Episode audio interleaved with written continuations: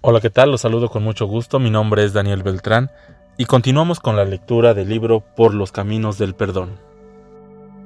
¿Qué es el perdón? Antes de definir qué es el perdón, conviene aclarar lo que no es. Porque a pesar de que es un concepto muy conocido, en realidad ha sido siempre muy mal interpretado. Y por tener una idea equivocada acerca de lo que hay que hacer para perdonar, mucha gente cree que no es capaz de hacerlo. Por ello, conviene comenzar con cuatro aclaraciones acerca de lo que no es el perdón. 1. El perdón no es una palabra mágica. No creas que por decir te perdono vas a sentir una cura instantánea. Ya no te va a importar lo que te hicieron y hasta te va a caer bien quien te lo hizo. Perdonar no es algo que solo se dice de dientes para afuera. 2. El perdón no es un ritual. No consiste en estrechar la mano del otro, como en la caricatura de Quino, en la que después de un partido, dos tenistas forzadamente sonrientes se dan la mano por encima de la red, mientras sus sombras se dan de raquetazos. No tienes que ir a darle un beso y un abrazo a quien te lastimó.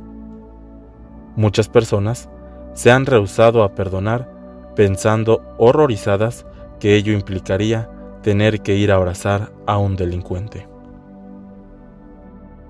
3. El perdón no es un sentimiento.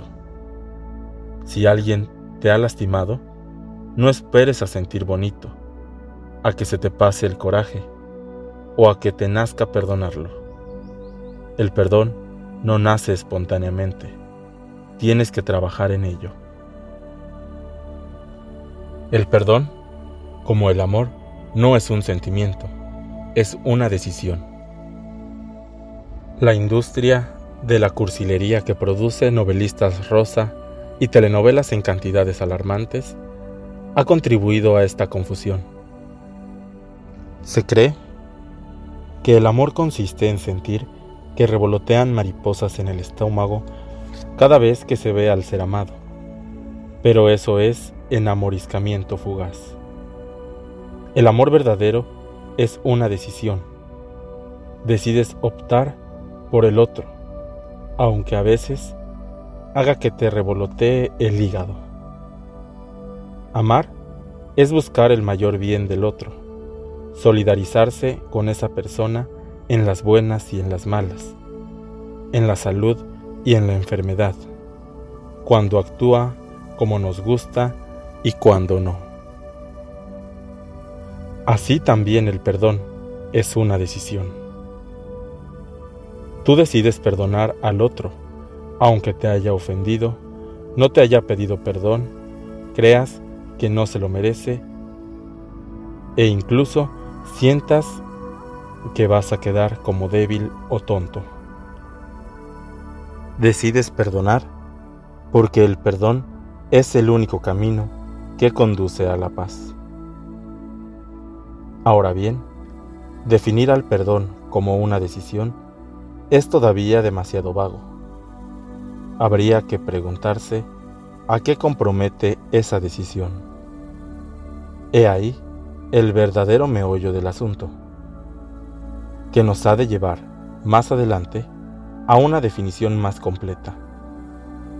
Por lo pronto, cabe aclarar que perdonar no implica que vas a dar la razón al otro si no la tiene, o que vas a permitir que un acto grave quede impune apapachar el abuso, la injusticia.